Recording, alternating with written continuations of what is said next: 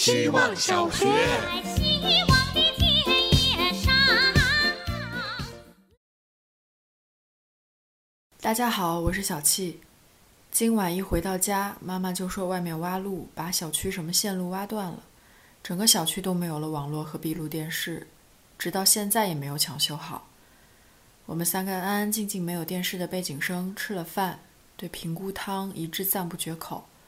饭后怕爷爷奶奶没有电视看会无聊，我们三个去爷爷奶奶家打了牌，回来就也认真护了肤，早早的上了床。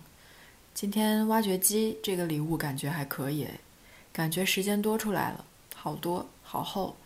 不知道外面的每一盏灯下，除开要上网课的人，要抢购双十二的人，要必须用手机的人，会不会也觉得挖掘机这个礼物还可以呢？会不会也放下一会儿手机呢？会不会也可以早早睡觉呢？当然，现在大家都有很充足的数据套餐，这也不是拮据的月末。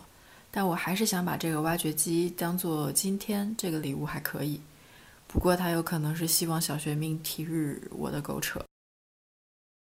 希望小学。大家好，我是小塔肉。我之前觉得不管是收礼物还是送礼物都很麻烦，甚至在初中的时候就和关系好的同学约好不要互送礼物，不搞那种你生日我送你一个相框，我生日你送我一个闹钟那种无聊的事情。不过有段时间一度很热衷在朋友圈发那种不要钱的生日祝福，现在想来也说不清自己到底是觉得礼物无聊，还是单纯的比较抠门。后来有次和同事们一起过生日，我说你们不要买蛋糕和礼物，他们说那怎么行，都没有仪式感，然后也都准备了礼物。我突然意识到自己之前不准备礼物，不仅是因为厌烦这种约定俗成的仪式感。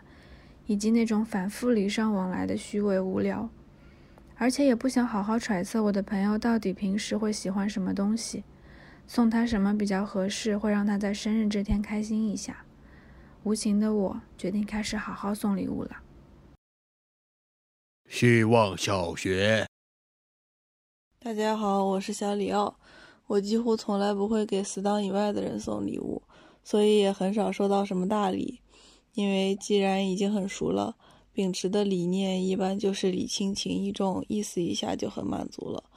非要说自己喜欢的礼物，其实还是每次回家爷爷给我包的红包。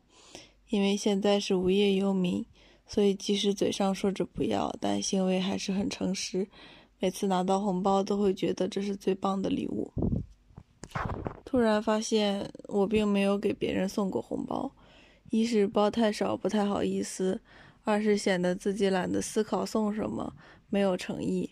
刚刚还说什么礼轻情意重，太虚伪了，谁也不想显得自己太轻。我希望有一天我送给什么人的礼物会是红包，一是我有钱了，二是遇到了能直接送红包的人。希望小学。大家好，我是小锅边，我的右手臂上有两块伤疤。上臂的伤疤像一座小山丘，下臂的像一个歪歪扭扭的弓字。我对受伤的场景没有任何印象。听说来的故事是我一个人在床铺上爬，我妈没有看住我，我爬到床头柜上打翻了热水壶，还是在冬天，毛衣都粘在皮肤上。我妈一定非常难过，但我从小都没有因为这两块伤疤而感到自卑过。小学的时候。陈老师和我说：“这是工商银行，而且你要是走丢了，很快就会被找到了。这可能就是所谓的钝感力在保护我，而且保护得很好。哪里来的钝感力呢？可能是很好的爱送来的礼物。”希望小学。大家好，我是小姑娘。大学的时候我在武汉，我的好朋友在广东中山，而她的男朋友在法国。异地恋嘛，总会出现一些距离问题。有时候好朋友的男友会打电话跟我求助，让我在他们吵架的时候报告好朋友的情况。我当时还无情地嘲笑他：“我这根线找得太长了，你就不能去收买一两个他的室友吗？”他当时若有所思的沉默，就挂了电话。等快到好朋友的生日时，他又打来电话，说自己虽然没办法回国，但是给他准备了一个大惊喜、大礼物。我好奇地询问，他的回答惊呆了我。他说：“我已经给你买好了车票，订好了酒店，你去陪他过生日吧。”对，我就是那个礼物。最后，我和发小在广州过了非常快乐的生日旅程。事实证明，这个直男选礼物的眼光还不错。十年过去了，这个礼物还在他老婆身边，好用的。